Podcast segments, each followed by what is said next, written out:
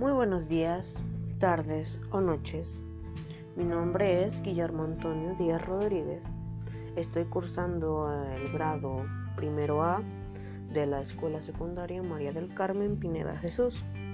Este podcast va dirigido hacia la materia de biología del profesor Javier Mazón. Este podcast va a tratar sobre el COVID-19 y todo lo que tenga que ver relacionado eh, de este virus. Así que comencemos. El COVID-19 es la enfermedad causada por el nuevo coronavirus, conocido como el SARS-CoV-2. La OMS tuvo noticia por primera vez de la existencia de este nuevo virus el 31 de diciembre del 2019, al ser informada de un grupo de casos de neumonía vírica que se habían declarado en Wuhan, República Popular China.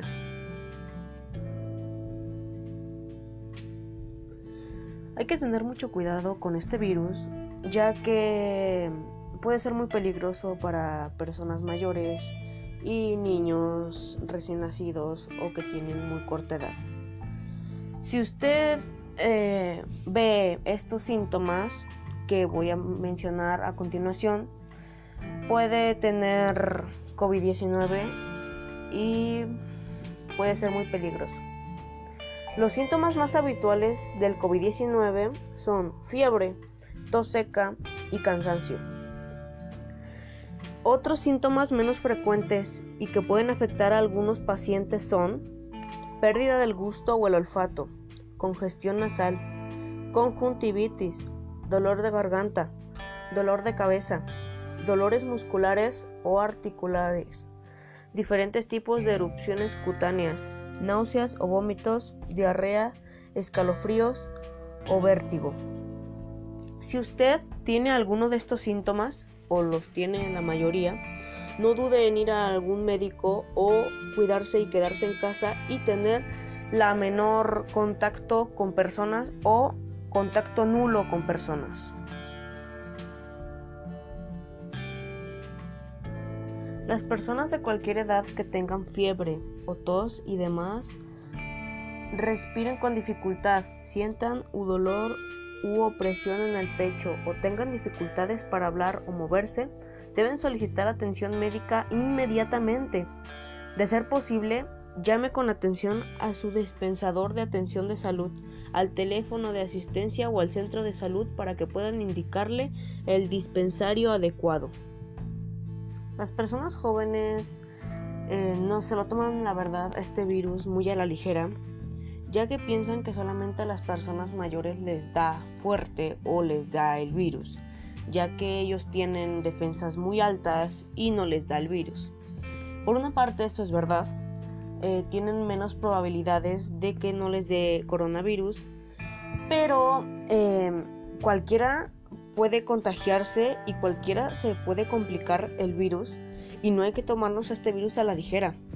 Porque aunque las personas de más de 60 años si padecen del virus pueden, pueden correr un riesgo de muerte, eh, cualquier persona cualquier edad puede enfermar de COVID-19 y presentar un cuadro grave o morir. Así que hay que tener mucho cuidado con este virus y no tomárnoslos a la ligera.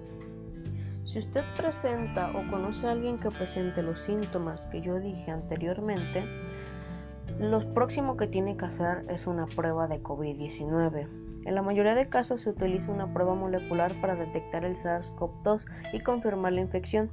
La prueba molecular más frecuentemente utilizada es la reacción en cadena la polimerasa RCP. Las muestras se recogen en la nariz o garganta con un hisopo. Las pruebas moleculares detectan el virus en la molécula amplificando su material genético hasta niveles que permiten su detección. Por ello, las pruebas moleculares se utilizan para confirmar una infección activa. ¿Cuánto tiempo tardan en aparecer los síntomas?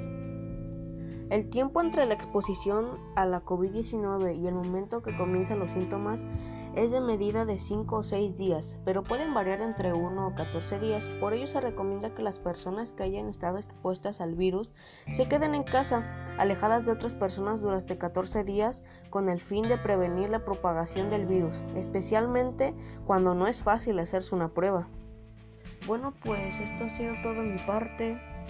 Espero que les haya gustado y les haya entretenido este podcast pues mi única recomendación que yo les haría sobre todo esto es que se cuiden, que desinfecten todo lo que toquen, que se pongan cubrebocas, porque si tú te cuidas, nos cuidamos todos y podremos salir de esta pandemia muchísimo más rápido.